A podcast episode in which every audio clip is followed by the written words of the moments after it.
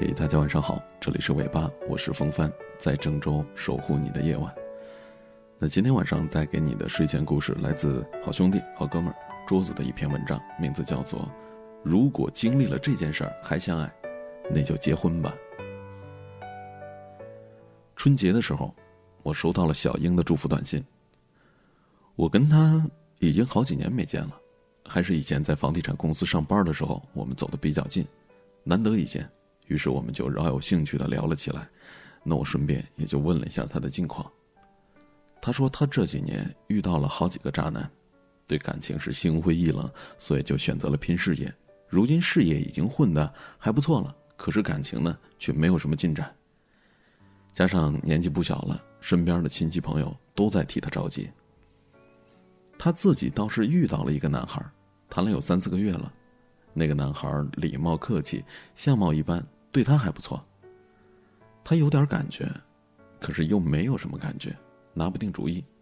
他就说：“哎，你从一个男性的角度出发，你怎么看？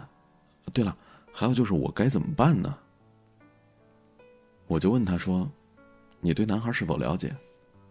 他说：“每次见面都是吃饭、逛街、看电影，就仅仅停留在这个层面上了，没有什么深层次的了解。”那我就跟他说。找个时间，跟他去旅行吧，不要跟团，就两个人自由行，你到时候就会有答案了。他对我的话将信将疑，一个劲儿的在问我说为什么，我故作神秘，没有再做过多的解释。他虽然是满肚子的狐疑，但是还真的请假跟他去旅行了。他回来之后就兴冲冲的跟我说：“哎，你那方法还真的挺神！我现在知道了，我要嫁的男人就是他，百分之百的确定。”他的话一下子就撩起了我的好奇心，我忍不住打听他们的旅行，还有他们旅行当中发生的故事。他说：“其实也没有发生什么样的大事，就是看到了很多的细节和他更真实的一面。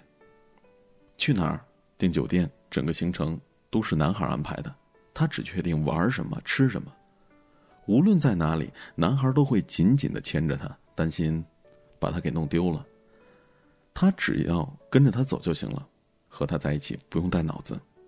男孩对她真的是非常的照顾。在三亚玩水上项目的时候，男孩水上摩托车骑得特别好，也骑得很快，但是为了照顾她，特意的减速，和她保持一样的速度在行驶。生怕他受伤了，或者是跌到水里面去了。晚上很多人都围着篝火在唱歌，在跳舞，那他也非常的喜欢跳舞。男孩竟然毫不畏惧的跟他一起热舞起来，他们玩的非常开心。都不知道对方原来可以放的这么开。就在那一刻，他想起了以前的男朋友。当他想跳舞的时候，随便他怎么生拉硬拽，都不会跟他一起跳。那他们晚上坐车去敦煌的时候，到处都是戈壁滩，满天的繁星。虽然已经是晚上了，但是他们完全没有累的感觉，一路上是说个不停，聊了很多彼此小时候的趣事，逗得对方是捧腹大笑。就在那一刻，他真的很想时光永远定格在那一刻，会永远怀念那个场景。后来有一次，他们一起爬浪山。爬到山顶了，气温接近零度，他冻的是嘴唇都发紫了。男孩连忙脱下自己的外套给他披上，他自己冻的是直打哆嗦。他把衣服还给了男孩，男孩却不肯要，说自己不冷，扛得住。可即便如此，他下山的时候还是感冒了，在深夜就发起了高烧。男孩晚上跑遍了各大药店，给他去买感冒药。用盆子打热水给他做热敷、测体温、摸额头，这些动作重复了无数遍。男孩自己虽然困极了，哈欠连连，但还是把他搂到怀里说：“睡吧，睡吧，明天早上起来感冒就好了。”其实人的防备和盔甲都是在一瞬间轰然倒塌的。当男孩把感冒药冲好、搅拌到没有那么烫的时候，端到他的面前，嘱咐他慢点喝，别呛着了。他喝着感冒药，突然就非常想哭。那一刻，他感觉非常的温暖和踏实，内心有一个声音无比的坚定，告诉自己：眼前的这个男人，这辈子就是他了。不管你曾经被伤害的有多深，总会有一个人的出现，让你原谅之前生活对你所有的刁难。直到那个时刻，他才真的明白这句话的意思。通过这次旅行，他们对对方有了新的认识，尤其是发现两个人的默契度非常的高，价值观也非常的相近。有的时候，男孩还没有开口，他就已经知道他要表达什么了。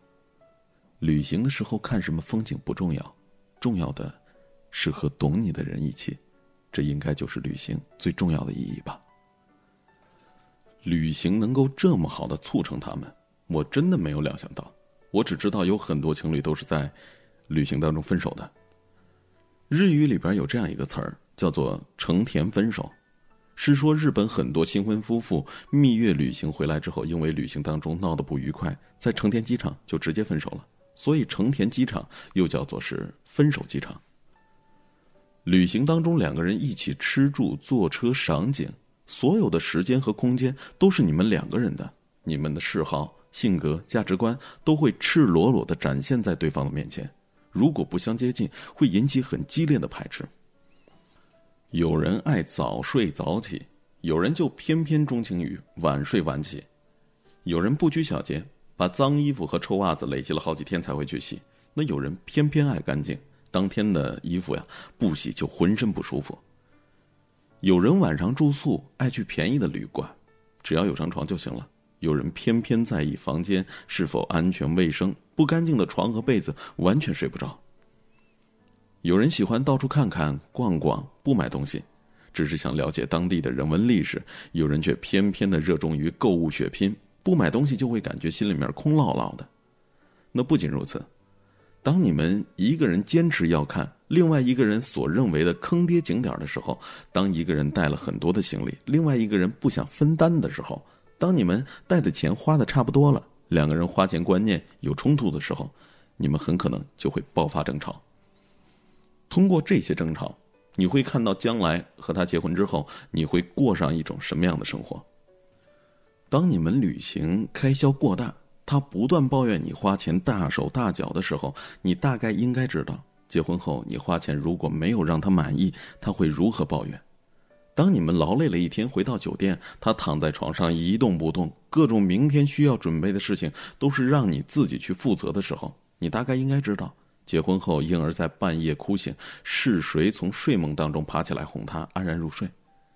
当你们在旅行过程当中看到好玩的事情，他不顾你的感受，抛下受伤或者生病的你，一个人独自去享乐的时候，你大概应该知道，结婚后当你变老变丑，或者他变得有钱了，他会怎样抛弃你。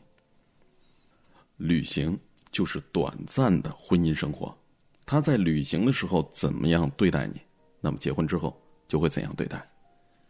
一般人演戏的时间长了都会累，尤其还要遭受舟车劳顿之苦。在旅行当中，他的人品、真实的性格还有习惯都会展露无遗。《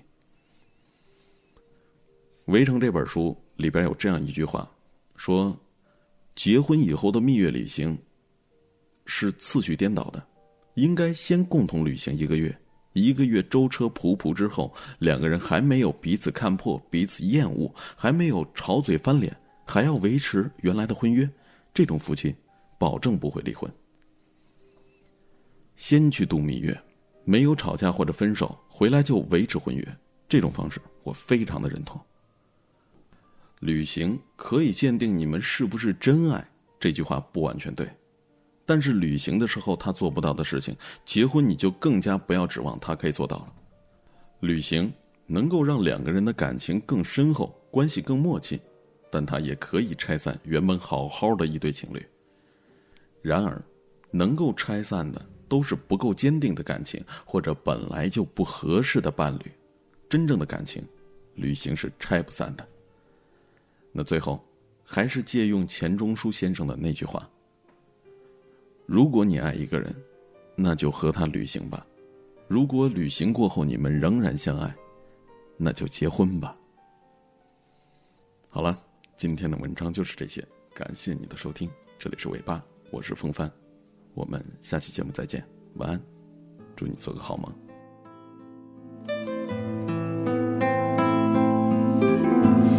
依稀记得那年的相遇。我把自己唱成歌给你听时光是一把无声利器分割的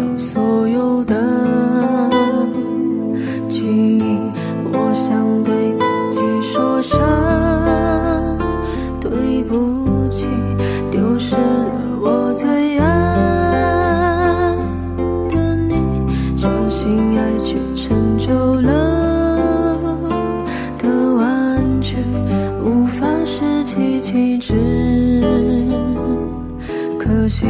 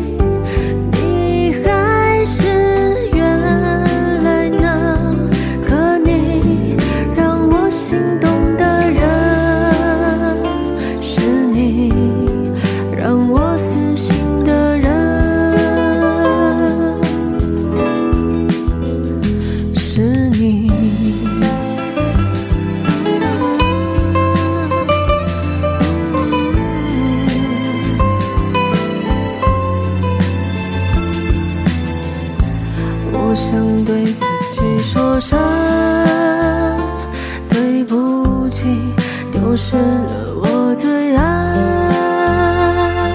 的你，相信爱情成就了的玩具，无法拾起气质，可惜。